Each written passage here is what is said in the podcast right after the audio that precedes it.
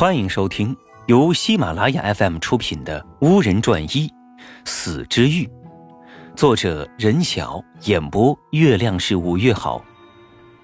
第七集，周人被母老师那么一拽，一个机灵，甩来甩头，葫芦了把脸，一下子精神了。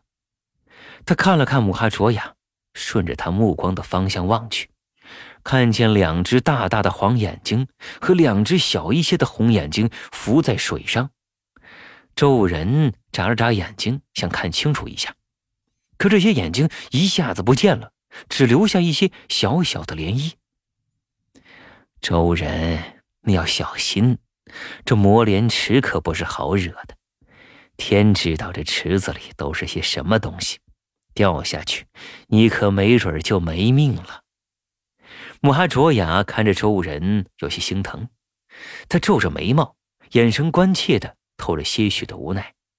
周人一下子就看出来，原来刚才母老师的轻松与愉快都是装出来的。他其实还是有很担心自己，只是不想扫自己的兴，才对自己笑。周人暗下决心，一定要让母老师知道，他是一个可以保护自己的坚强的人，自己是一定可以成为一个。真正的巫人，我一定注意。您放心吧，我一定要顺利成巫。周武人坚定的对母哈卓雅说。母哈卓雅没有说话，只是笑着摇了摇头。不一会儿，他们就走到魔莲池中央的亭子上。那亭子比想象中的要大，足有两间中学的普通教室那么大，四四方方的，建得十分的精致。梁上的画似乎都是关于古时候巫人的故事。周武人四下看了看，大约有三十多个跟他差不多大的孩子在亭子里分散着站着，有些和他一样穿着常人的衣服，有些穿着他从没见过的奇装异服。有个男生呢，甚至穿了一件带着黑色翅膀的衣服，而且那翅膀看起来逼真极了，还会动，一张一合的。然后最后排站着一些成年人，有亳州、母哈卓雅、米有芒，还有一些他不认识的。好啦，人都到齐了，咱们开始吧。亳州满面春风地说：“亳长老，怎么不见王敬勤老师呢？”那个穿黑衣衣服的男巫徒问道。“啊，王长老大约是执行任务去了，不必多虑。他去之前都已经安排好。”他该上课的时候一定会回来。博州摸了摸他那又白又长的胡子，肯定地说。然后他又接着说：“好啦，我做过调查，你们这届学生大多数从小就听过北京无人堂的名号，我呢也就不多说了。总而言之，无人堂就是助你成屋的第一步，最终目的不是让你像常人学校一样拿了个文凭。”而是帮助你们找到自己今后努力的方向，还有就是找到自己的团队伙伴。我们巫人虽然不讲什么教条纪律，博州说到这儿，周人发现他旁边一个身材高大魁梧的老师哼了一声：“啊，但是呢，在北京无人堂学习巫术巫法还是要有些规矩的。”博州似乎没注意到那老师对他不满，继续说。在魔莲池里游泳，甚至在池面上逗留，都是你们这些巫徒不被允许的。魔莲池是千万年形成的，早在北京无人堂成堂之前就存在，它有自己的意识形态，北京无人堂是干涉不了的。这几百年来，在魔莲池出世的巫徒也不在少数，我希望你们不要在这个行列。他说完，顿了顿。大家都望向魔莲池。我们言归正传，最重要的还是上课的事宜。一会儿回到速洞啊，就会发现你们每个人都有一张课表，全都是一模一样。你们三十六个人都要参加同样的课程。当然，有许多人提前就找到师傅和同伴就离开了，上不满所有的课。但是我还是希望你们啊，所有人都能来上巫人历史课。虽然我跟唐长老会已经申请了好多次，但他们就是不同意把巫人历史安排在第一个月上。我以前就是教授巫人历史的老师，有的学年到最后甚至没有一个巫徒来上我的课。周人看见母哈卓雅皱了皱眉头，旁边的老师好像都见怪不怪啊，没什么表情。亳州还在絮絮叨叨、义愤填膺的为乌人历史课打抱不平，周人呢却被前面的女孩的头发吸引了。站在他面前的女孩身形偏矮，身材有些圆鼓鼓的，留着女学生似的娃娃头。可这后脑勺一大撮头发却被一个黄绿的草棍缠着，那草棍把头发弄得乱乱的，还四处支棱着。周武人好心想把草棍从那女孩头上摘下来，就去拽那个草棍他刚碰到那草棍那黄绿的干草棍就像是有了生命似的，嗖的一下窜了个无影无踪。可那一小撮头发却硬生生的拽了好几下子。那女生没好气的回头瞪了周武人一眼，只见那女生圆圆的脸、圆圆的眼睛、嘟嘟的嘴唇是有些婴儿肥。周武人刚想解释，那女生就把头转了过去，弄得周武人一阵尴尬，好像真是自己没事揪了她头发一样。哎，好心没好报，周武人心里想着。这时呢，亳州也絮叨完自己的无人历史课。他刚想再说什么，就被母哈卓雅的话打断了。啊，大家都饿了吧？咱们就在车里吃顿团圆饭。下回你们三十六个人和这么多老师一起吃饭的日子，还不知道是什么时候呢。开饭。周武人还在纳闷这什么都没有，怎么开饭呢？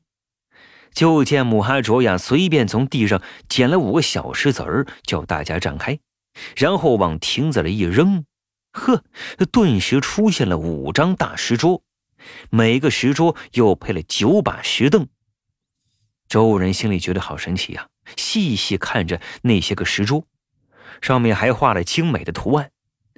母哈卓雅招呼大家坐下，待大家坐好，又拍了拍三下手，他说：“菜来了。”周人以为菜会从自己从桌上变出来。可是他等了好一会儿，菜也没来，肚子却饿得咕咕叫。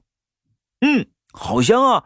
这一闻就知道是醉月居的乌法西红柿牛腩。与周人同坐一桌的一个戴眼镜、脑袋后面梳了个小小的蝎子辫的男巫徒说道：“我闻起来是乌满楼的牛腩，只有乌满楼的牛腩才会闻起来有股子咸鲜味儿，这都是因为他们放了自制的鲜蘑酱。”一个个子矮小、穿了一件天蓝色绣金银花的棉袍的女巫徒说道：“拉倒吧，这些都不如我们大东北的灵针馍好闻好吃。”戴黑的巫土说道。周人听着他们的对话，看着他们个个气定神闲，自己禁不住仔细闻了闻。嘿，确实有股子肉和菜的混合香气而且越来越浓。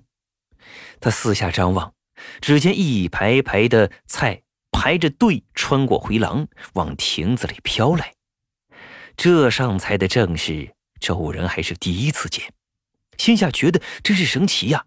那些菜一个个飘到了石桌上，稳稳的落下。周人数了数，每桌都是一样的十菜一汤，鸡鸭鱼肉样样都有，还有一种特制的，闻起来有栀子花香和甘蔗香的饮品。尝起来甜甜的，但是看起来就和白水差不多。这一次我们在亭子里吃饭，以后的饭菜会送到你们上课的教室和速冻里。母哈卓雅的脸有些微红，看得出来她很高兴。周武人吃着北京乌人堂的山珍海味，心里也是美滋滋的。他这一次就算是正式成为北京乌人堂的巫徒了。巫徒们吃着香气四溢的饭菜，还一边你一言我一语的谈论着，有的向大家介绍自己，有的谈论自己入堂测试，还有的诉说着自己会的巫术。老师们也有些微醺，一个个都兴高采烈。不一会儿，盘子里就空了，巫徒们和老师们都一个个酒足饭饱。好啦，我想大家都吃完了。虽然你们几乎所有人都已经跟我打过交道，但现在我正式介绍一下我自己。我名叫姆哈卓雅，你们也可以叫我姆老师。我来自西藏，但是在北京乌人堂上的学。后来机缘巧合，就在北京乌人堂工作。你们在北京乌人堂习巫的时候，无论遇到什么困难，都可以来找我。当然，遇到专业课的问题，还是要找专业课老师。我就是你们相当于生活老师，请大家不要不好意思，有困难有问题尽管来找我。姆哈卓雅说着，面带微笑。现在，请你们拿起自己用过的一只筷子，他会带你去到属于你的速洞。记住，男生在一层，女生在二层。周武人低头看了看自己的筷子，又拿起来摸了摸，这是一根白橡木筷子，没看出什么特殊的。他刚想看看别人的筷子是否也是和他自己一样。忽然听到那个圆眼睛的女巫徒兴奋地说：“我知道这是什么，这是投掷问路之，他会带你去要去的地方。”周人又看看自己的筷子，他自己的筷子不知什么时候啊变成了一个白橡木条，顶端还有一闪一闪的光。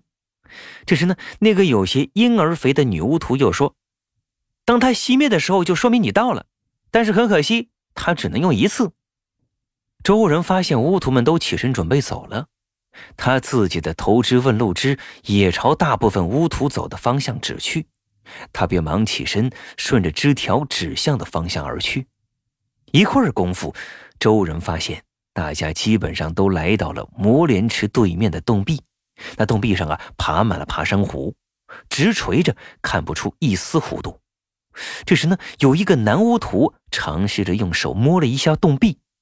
那洞壁一下子就变出了好些个小山洞，总共分两层，二层还伸出一个长长的阳台，阳台两头各是两个通往二层的外挂楼梯。那些个山洞啊，亮着灯，灯光透过爬山虎帘子露出来。周武人还在欣赏着神奇的速洞，其他巫徒大多进入属于自己的小山洞。只有零星几个男女巫徒跟周武人一样，还在感叹。周武人第一次觉得自己好像是刘姥姥进了大观园，他不禁笑了笑自己，心想自己也有这一天。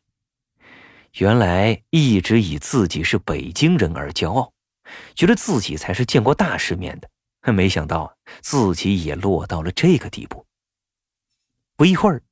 周仁也随着投枝问路之找到了自己的屋子，他刚掀起爬山虎帘子，就看到手里的枝条顶端的闪光啊，一下子就灭了，整个枝条失去了生气，一下子就变成了枯枝，并断成了几节儿。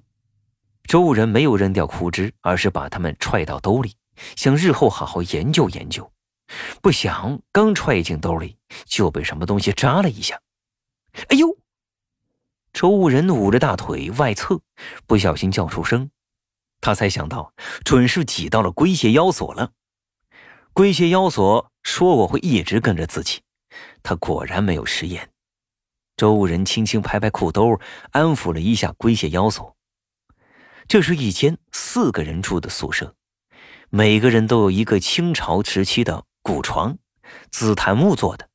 雕刻着一些花纹和巫人特有的图案，床上放了四件衣服，两件秋冬穿的白色长棉袍和两件春夏穿的白色长棉袍，还有一套睡衣。